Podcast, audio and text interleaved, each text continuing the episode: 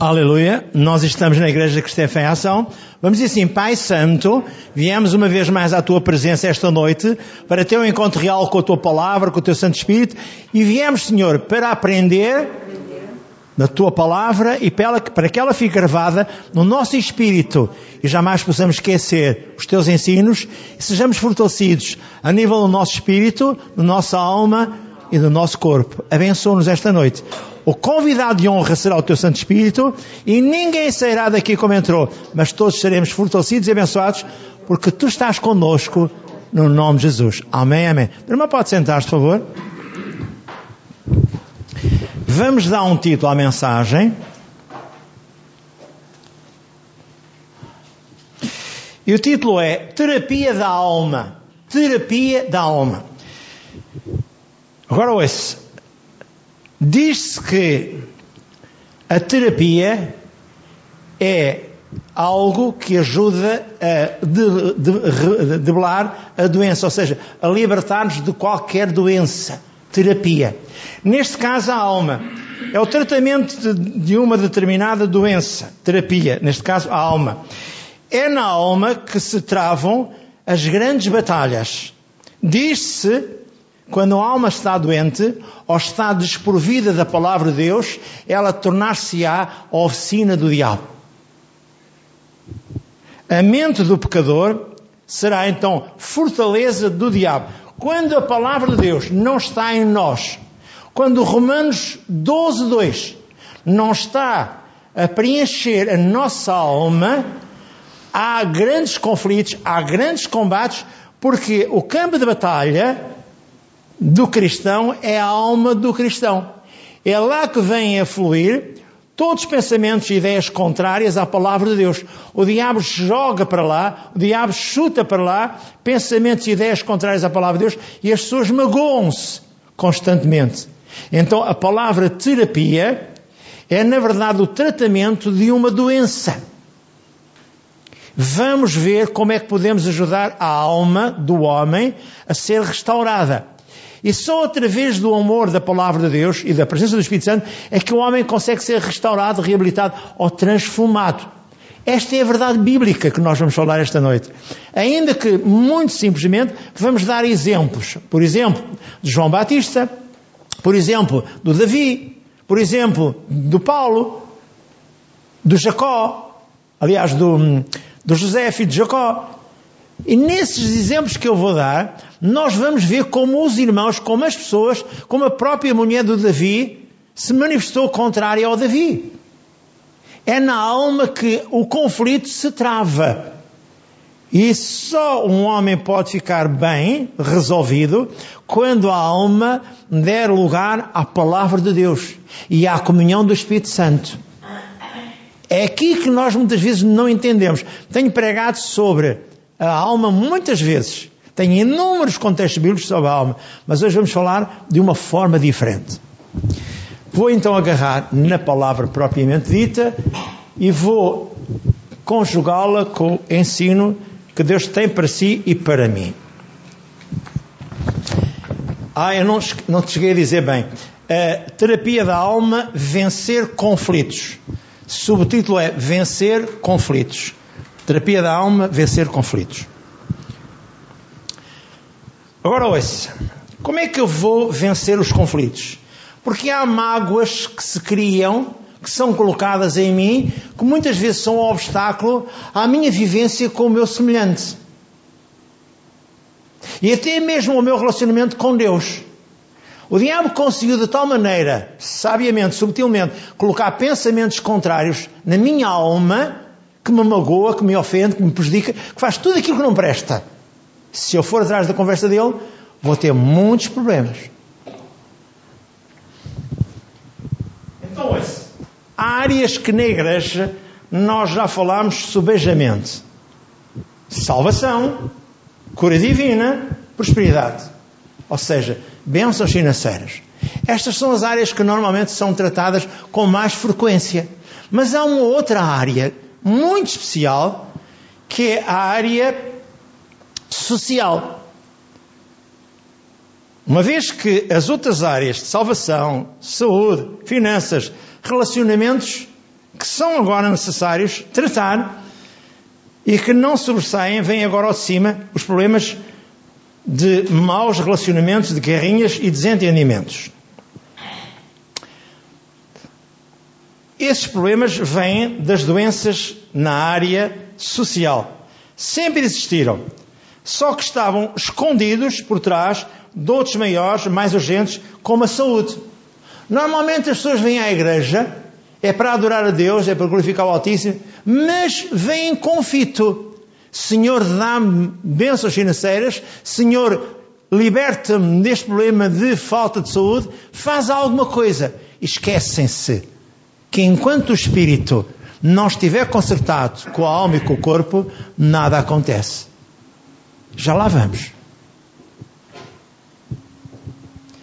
Quando um cristão é recém-convertido e vem à igreja, tudo lhe parece perfeito e tudo é um mar de rosas. Os irmãos mais velhos parecem ser verdadeiras perfeições. Recordo-me perfeitamente muitas conversas que tive com este irmão e era isso que eu pensava. Que os irmãos mais velhos verdadeiramente eram alguém que Deus chamou de uma forma sobrenatural. É verdade. Mas não há perfeitos. O próprio Abraão ouviu Deus dizer-lhe: sai da tua parentela, anda na minha presença e sê perfeito. Aproxima-te de mim, para que possas ouvir as minhas instruções, para que eu possa falar contigo, para que eu te possa dar as minhas instruções. Se o quiseres, sim será. Agora ouça. Mas à medida que o cristão vai crescendo em Cristo, as pessoas apercebem-se que na igreja, no conjunto dos irmãos, nem tudo está bem. E algumas pessoas até estão bastante mal. Então esse cristão pensa: afinal, as pessoas são como as pessoas do mundo.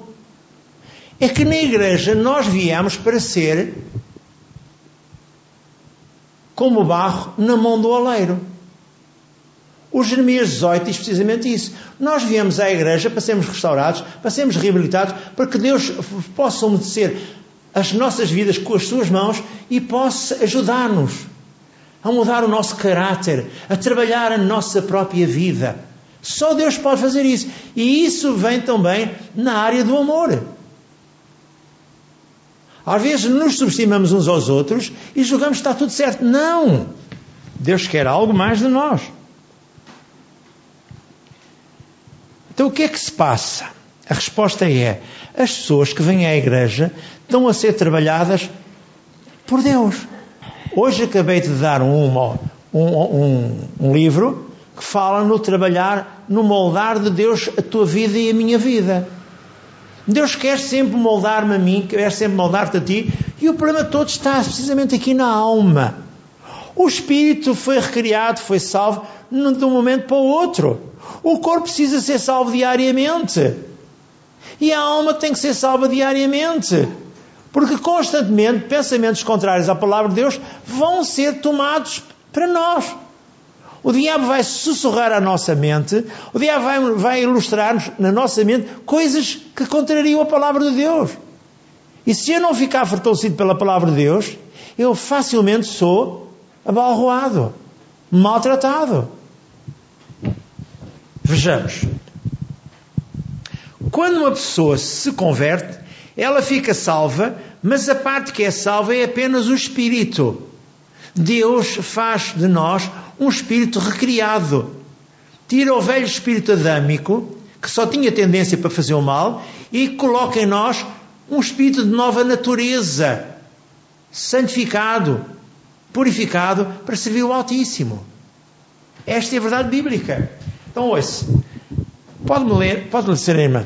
1 Tessalonicenses 5,23. O que é que ela vai ler em 1 Tessalonicenses 5,23? Diz que o homem é um corpo, tem uma alma e vive dentro de um corpo. Tem, tem, um, tem um espírito, tem uma alma e vive dentro de um corpo. Amém? Aleluia. 1 Tessalonicenses 5, 23.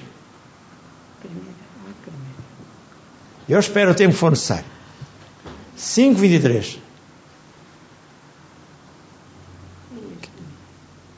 Não é que sabe? 1 Tessalonicenses 5, 23.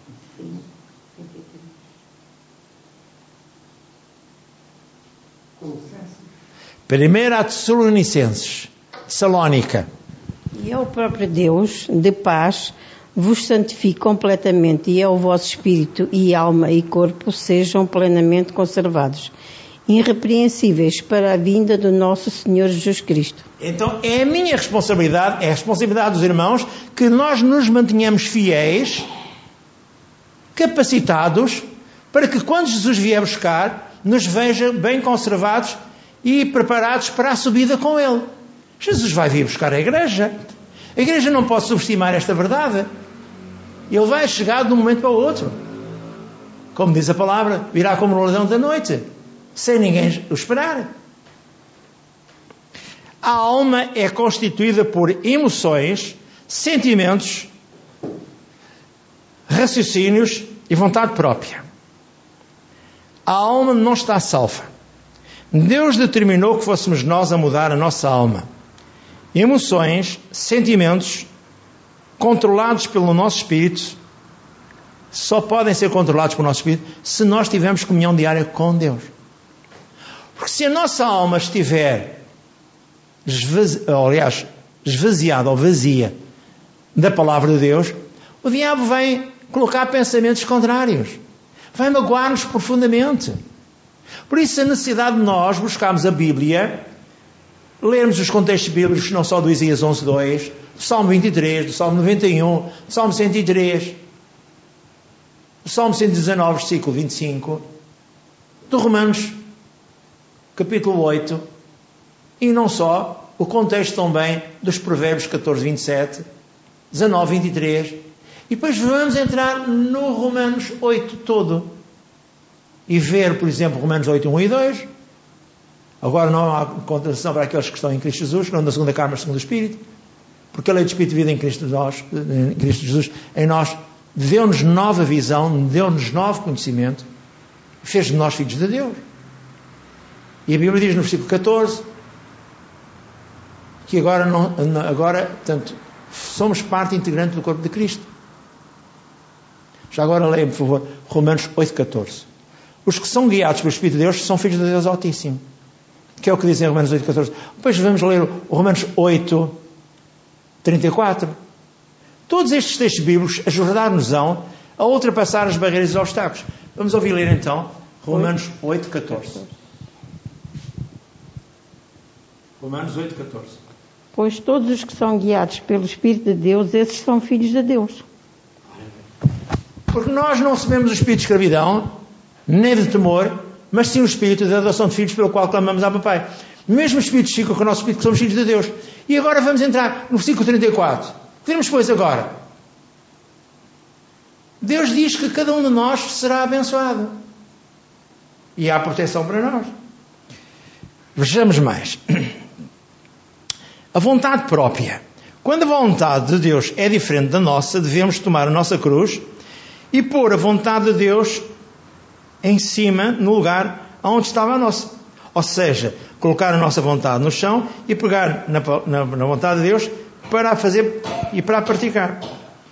O corpo é a parte do ser humano que é visível e por vezes está doente. E a pergunta faz-se: e porquê que está doente? Porque há ausência de saúde. E porquê que há ausência de saúde?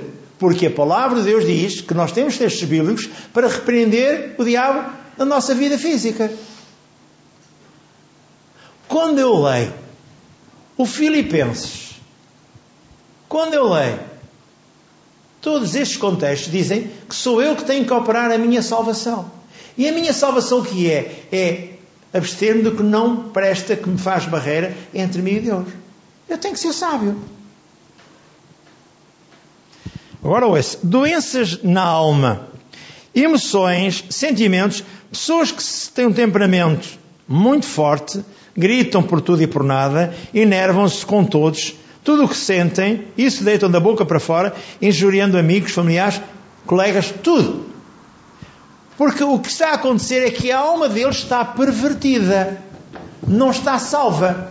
O diabo consegue colocar a nossa mente debaixo da vontade dele. se nós não nos enchermos da palavra de Deus. Por exemplo, tu podes encher-te constantemente da palavra de Deus, fazendo o teu PDC diário, ou seja, a comunhão diária com Deus. E ao renovar, por exemplo, quando eu estou um pouco apreensivo, eu leio não só o Isaías 11.2, que são os atributos divinos, vou ao Salmo 23, vou ao Salmo 91, vou ao Salmo 103, 1, 2 e 3, ao Salmo, aliás, ao, ao Salmo 103, versículos 10 a 14, e encho a minha alma e fico em refrigério.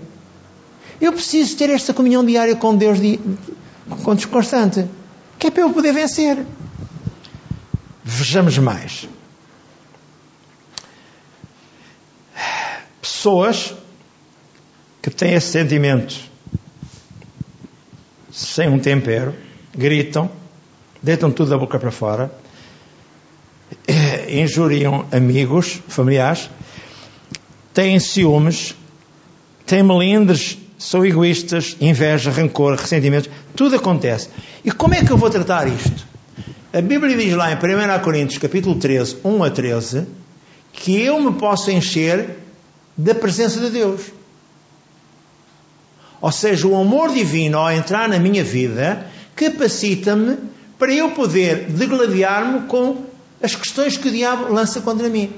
O que é que diz lá em 1 Coríntios 13? Eu vou ler só até ao 8.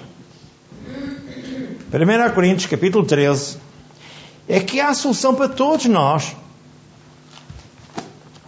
Estou a folhear a Bíblia, em 1 Coríntios, capítulo 13. Diz: Ainda que eu falasse a língua dos homens e dos anjos e não tivesse amor, seria como tal que sou ou como sino que tine. Ainda que eu tivesse o dom da profecia e conhecesse todos os mistérios e toda a ciência, e ainda que tivesse toda a fé, de maneira tal que transportasse os montes, e não tivesse amor, nada disso seria. Ainda que eu distribuísse toda a minha fortuna para sustento dos pobres, e ainda que eu entregue o meu corpo para ser queimado, e não tivesse amor, nada disso me aproveitaria. E depois diz: o amor é sofredor, é benigno, o amor não é invejoso, o amor não trata com leviandade, não se ensoberbece, não se porta indecentemente, não busca os seus próprios interesses, não se irrita, não suspeita mal, não folga com a injustiça, mas folga com a verdade. Tudo sofre, tudo crê, tudo espera, tudo suporta. O amor nunca falha.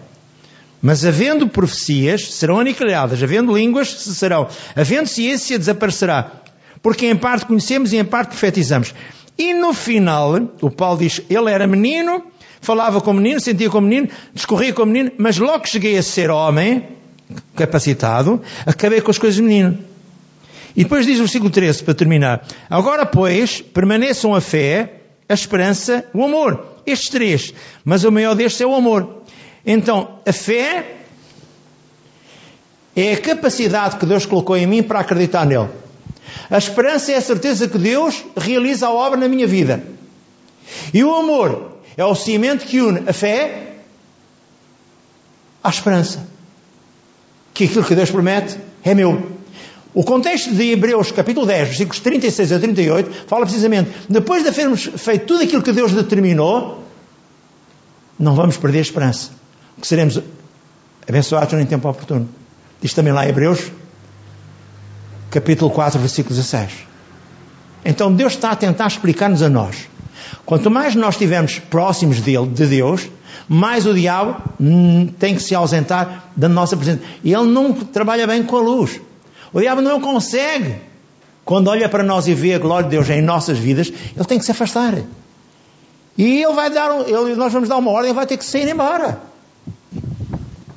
Vejamos mais. O Romanos 12, 2, tenho dito aqui, para eu saber qual seja a perfeita vontade e agradável de Deus na minha vida, eu tenho que preencher a minha alma com a palavra de Deus diária.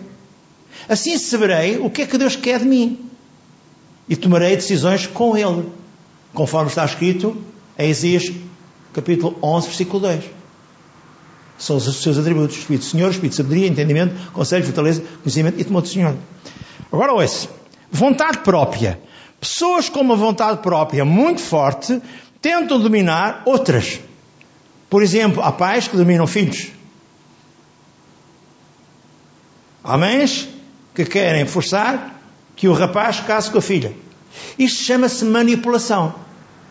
E a Bíblia diz lá em Isaías 58, 8 e 9 que quem manipula já está a ser penalizado. Não aparece a saúde, não aparece a solução, não aparece nada. Leia-me lá, por favor, Isaías 58, 8 e 9. É que nós às vezes estamos convencidos que queremos fazer a vontade nossa como sendo Deus. Não! Deixa as pessoas, ajude-as a compreender, ajude-as a fortalecer-se na palavra de Deus, mas não tome decisões por elas. 58. Isaías 58, 8 e 9. O que é que pode ler, por favor? Então romperá a tua luz como a alva, e a tua cura apressadamente brotará, e a tua justiça irá adiante de ti, e a glória do Senhor será a tua retaguarda. Então chamarás, e o Senhor te responderá, gritarás, e ele dirá: Eis-me aqui. Se tirares de, de, do meio de ti o jugo e entender do dedo, estender do dedo e o falar iniquidade. Amém. Isso chama-se manipular. No momento em que tu caias em ti e deixes de querer fazer, fazer com, fazer com que os outros façam o que tu queres, quando deixares de fazer isso, rapidamente se apressa a tua cura, se vem rapidamente a tua libertação financeira, tudo acontece. Tu não és Deus de ninguém. Tu não obrigas ninguém a, saber, a fazer o que tu queres. Sabes quem é que convence o homem do pecado, da justiça e do juízo divino? É o Espírito Santo. Vem lá em, João 16, 8. Quem convence o homem do pecado, da justiça e do juízo divino é o Senhor Santo Espírito. Não sou eu que vou converter alguém. Eu posso dar sementes de salvação, eu posso dar a palavra de Deus, mas não sou eu que vou mudar a vida de ninguém. É o Espírito Santo que vai mudar. Agora vou entrar numa outra, numa outra área que é importante para si e para mim. A causa dos problemas mais comuns, ou seja, dos ressentimentos. Vem de um sentimento e que eles dizem assim: fui injuriado, fui maltratado, fui vexado, fui ridicularizado, já chega como tem feito durante todos estes anos. Alguém nos ofendeu, algum projeto não correu como se esperava e culpamos alguém, o patrão, o colega, o chefe e por que não Deus? Se calhar foi Deus que foi culpado de eu não atingir as metas que eu quero. Ainda há pouco estive a falar sobre alvos e metas. É assim que o diabo fala à nossa mente. As consequências que vêm daí, dos ressentimentos, quando eu quero uma bênção de Deus, eu não a consigo obter. Um dia ouvi um homem de Deus, o John Austin, que esteve numa convenção comigo, e ele contou que um certo pastor, que era um homem bem determinado, bem aguerrido, um dia teve um sonho. E qual foi o sonho que ele teve? Que ele vivia no sopé de uma grande barragem, que ele tinha canalização da barragem para a casa dele e que a água chegava lá só aos pinguinhos. E Deus mostrou-lhe um sonho de que os pecados que ele tinha nessa tubagem toda era o suficiente para tapar o correr da água normalmente. Então Deus mostrou-lhe, porque a mulher já estava numa situação de cadeira de rodas, e ele tinha uma criada da qual ele se servia como sexo. E isto tudo vai prejudicar a vivência do homem com Deus. O diabo argumenta tudo. Ah, tu vês, a tua mulher agora já não é uma mulher normal, já não é uma mulher que tu possas utilizar, então porquê é que não há de ser a criada? Estou a falar sinceramente e realmente. Este é o problema maior que o diabo tenta introduzir na nossa alma, como homens de Deus e mulheres de Deus. Agora ouça, tudo entupido. Na verdade, é isto é real. Nem as nossas orações são ouvidas. Quando eu leio o Marcos 11, 25, diz que se eu não perdoar as minhas ofensas, Deus não só nem recebe a minha oferta, nem eh, opera nas minhas orações. Depois tenho em Mateus 18, 23, que me fala na parábola do credor incompassivo. Alguém foi perdoado, o rei perdoou, ele recebeu a benção, mas quando havia já um mais pequeno que lhe via a ele, ele foi incapaz de perdoar. E Deus deu uma ilustração que ele agora era entregue aos, aos verdugos e ele era maltratado. Quer dizer, Deus perdoou uma multidão de erros, uma multidão de dívidas a esse homem, ao credor incompreensivo. E ele, o outro, devia só coisinhas pequeninas, não foi capaz de perdoar. Mesmo dentro da igreja. Infelizmente é verdade. Em 1 Pedro 3,7 fala sobre maridos. Os maridos devem honrar as suas próprias mulheres, como se fossem os seus próprios corpos. Para que não sejam impedidas as orações deles. Nós não podemos subestimar ninguém. Nós não podemos machucar ninguém. Nós não podemos maltratar ninguém. Eu dei aqui, vocês se calhar não ouviram, um exemplo de um pastor que morreu fisicamente e chegou aos portais dos céus. E quando chegou aos portais dos céus, estava lá o anjo que disse: Tu não podes vir para aqui. Tu ainda não morrestes.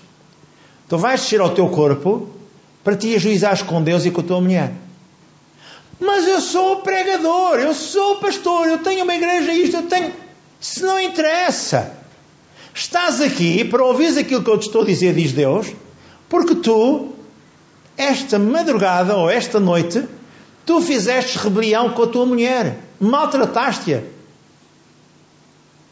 Fizeste tudo o que não devias ter feito com ela. E enquanto não te reconciliares com ela, enquanto não te reconciliares com Deus o Pai, tu vais é para o inferno. E o homem arrependeu-se na hora, depois de entrar o Espírito de novo no seu corpo, arrependeu-se na hora, contou na igreja o que Deus lhe tinha mostrado e o que lhe aconteceu e disse: É hora de vocês todos e eu próprio tomar uma atitude. Não ir através deste jogo que o diabo monta mesmo nas nossas casas. Depois tem o seguinte: o ressentimento é uma armadilha do diabo para lhe roubar aquilo que Deus tem preparado para si. Recordo o que Jesus disse em João 10, 10. O diabo não vem senão para matar, para roubar e para destruir. Eu vim para que tenham vida e vida com quê? Com abundância. Esta é a verdade bíblica de Deus, para si e para mim. O exemplo da mulher do rei Davi, em 2 Samuel 6, 16 a 23, eu vou encontrar a mulher do rei Davi que defendia o Davi por tudo o que era necessário. Defendeu do seu próprio pai, Saul, defendeu, defendeu, defendeu. Mas houve uma altura que ela viu, depois de ter ganho uma batalha, o Davi começou a cantar e acho que a ceia que ele usava caiu. E aquela mulher que o tinha defendido, que o amava, ficou maltratada, penalizada, porque chegou-se ao seu marido, que era o chefe de família, e denegriu a imagem dele. E ela nunca pôde ter filhos. Diz lá no versículo 23, salvo erro. Exato. Leia lá, se não se importa, o contexto de 2 Samuel 6, 23. O resto vocês vão ler em casa. Então, a mulher de Davi, a Mical, ofendeu-se com a atitude do marido e perdeu a sua posição no reino e como mulher. Portanto, 2 Samuel, capítulo 6, versículo 23. Só quer que me leia o 23. Às vezes nós não imaginamos que isto é real. Mas isto é real. 6, 23. E Mical, filha de Saul, não teve filhos até o dia da sua morte. E porquê? Obrigado. Porque subestimou a liderança. Às vezes as mulheres têm doenças físicas e não imaginam porque as têm. Porque são rebeldes aos maridos. Esta é a verdade bíblica. Esta Milcal, filha, havia mais do que uma filha, esta era a filha que amava o Davi, defendeu o Davi perante o pai, fez tudo. Mas porque viu as mulheres darem glória ao Davi e tudo mais, e o Davi dançou porque conquistou alguma coisa que agora não vou ler, e ela subestimou Davi. E Deus penalizou-a, tirou-a do reino, e não só, fez com que ela fosse estéril. É assim. Exemplo de João Batista, ofendeu-se com Jesus. Em Mateus 11, 1 a 6, eu vou ler. Mateus, João Batista, Mateus 11, 1 a 6. O que é que diz? Diz que João Batista ignorou aquilo que ele estava a pregar. Mateus 11. E que às vezes nós, mesmo os líderes, pregamos, pregamos, pregamos, mas somos muitas vezes acometidos de erros tremendos. Porque nós é que sabemos, nós é que somos capacitados, porque os outros não sabem. É tudo assim. E Deus está a tentar ajudá-lo esta noite para entender o que é que se passa na sua alma. E só Deus pode mudar. Só a presença da palavra e do Espírito Santo. E aconteceu que, achando-se Jesus a dar instruções aos doze discípulos, partiu dali a, a ensinar e a pregar nas cidades deles. E João, ouvindo no cárcere falar dos feitos de Jesus, enviou dois dos seus discípulos a dizer-lhe: És tu aquele que havia de vir, ou esperamos outros? E Jesus respondendo disse: Ide e anunciai a João as coisas que ouvis e vedes. Os cegos veem, os coxos andam, os leprosos são limpos, os surdos ouvem, os mortos são ressuscitados, e aos pobres é anunciado o reino, do, aliás, é anunciado o Evangelho. E bem-aventurado é aquele que se não escandalizar em mim. Isto tem um significado, estava só este contexto de 1 a 6, do, Mateus 11, dava para uma pregação quase sem fim. Ouça, quem é que andou a ser o precursor? Quem é que andou a anunciar que Jesus era o Salvador? Quem é que andou? Foi, foi o João Batista. João Batista era filho de Isabel e irmã de Maria. Veja como é que o diabo consegue fazer as coisas. Porquê é que estava no castro João?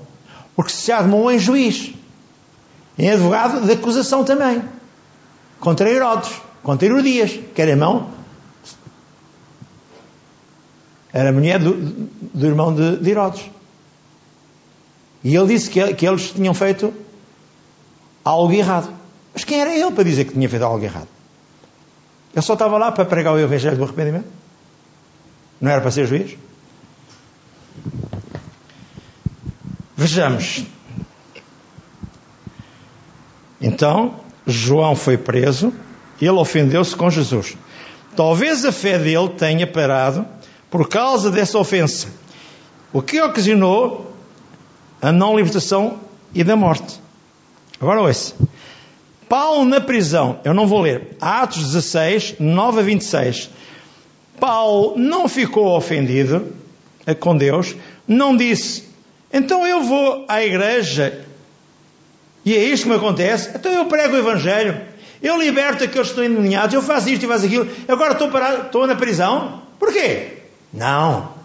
Paulo cantava, louvava e glorificava a Deus, mesmo preso a um tronco de madeira. Ele e Silas.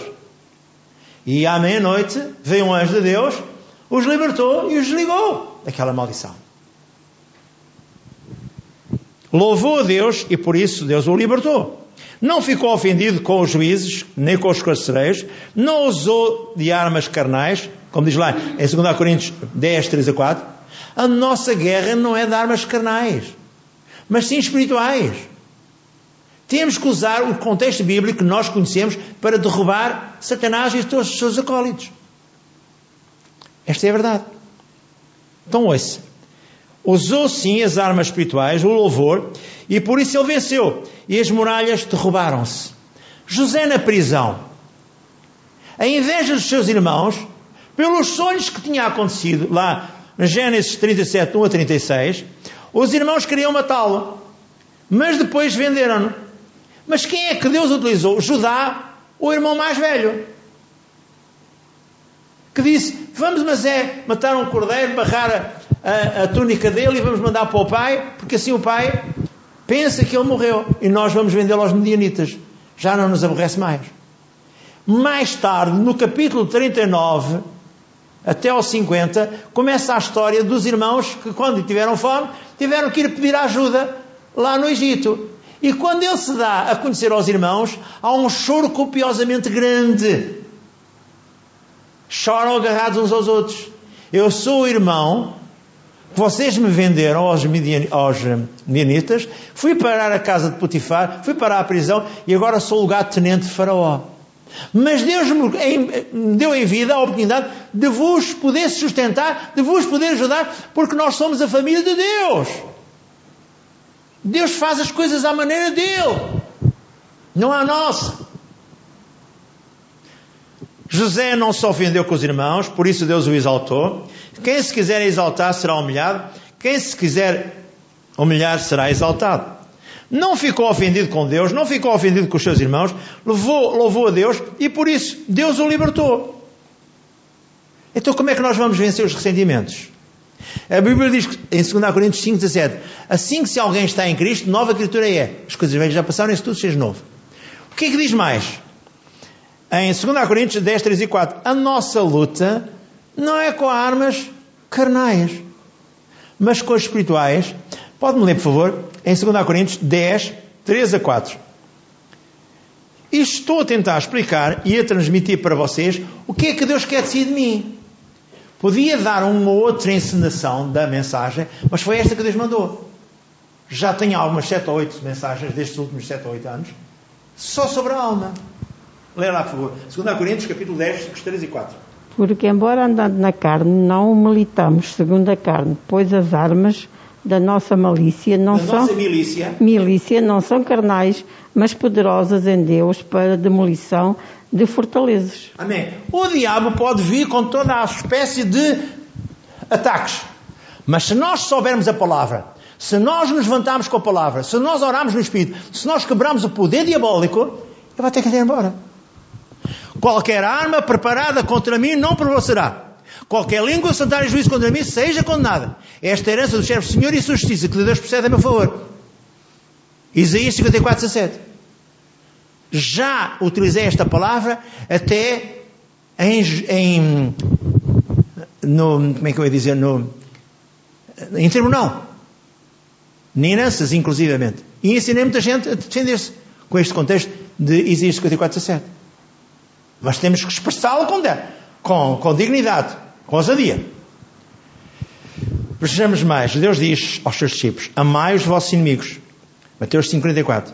Bem dizer aqueles que os maldizem, fazer bem aos que os odeiam, orai para aqueles que os maltratam e perseguem. O amor é a maior força que existe. É maior que a vingança, é maior que o ódio. O amor é uma pessoa, é Deus. Deus lutou contra o diabo, Deus não usou o poder físico, Deus deu o amor. Deu Jesus na cruz por si e por mim. Então, ouça. Se nós louvarmos a Deus pela vitória sobre os ressentimentos, podemos estar confiados em Deus de que o Salmo 91 vai nos ajudar a estabelecer metas e etapas para podermos ser mais que vencedores. Hoje vamos agradecer a Deus porque a palavra de Deus é imutável. Ela não falha, ela não muda, ela está connosco esta noite. Se tivéssemos aqui um coral, íamos cantar Deixa a água viva inundar o meu ser. Deixa o Santo Espírito tomar conta do meu, do meu viver. E isto seria muito bom para a igreja. Nós podemos recordar estes cânticos já esta noite. Amém? Então vamos ficar de pé, vamos dizer assim: Senhor Deus e Pai, eis que esta noite chegámos à tua presença e tu ministraste para nós a restauração, a renovação da nossa alma que é no lugar onde estavam os grandes combates. A alma é o campo de batalha, onde o diabo tenta usufruir privilégios contra nós, magoando-nos e maltratando-nos. Por isso, ó Deus, hoje mesmo, nós nos reconciliamos contigo e com todos aqueles que nos influenciaram, maltrataram, injuriaram e disseram todo o mal contra nós. Nós os colocamos no teu altar e nos desligamos de qualquer maldição já esta noite, para a glória do Altíssimo. No nome de Jesus, amém. Não esqueça que você pode ter toda a razão do mundo.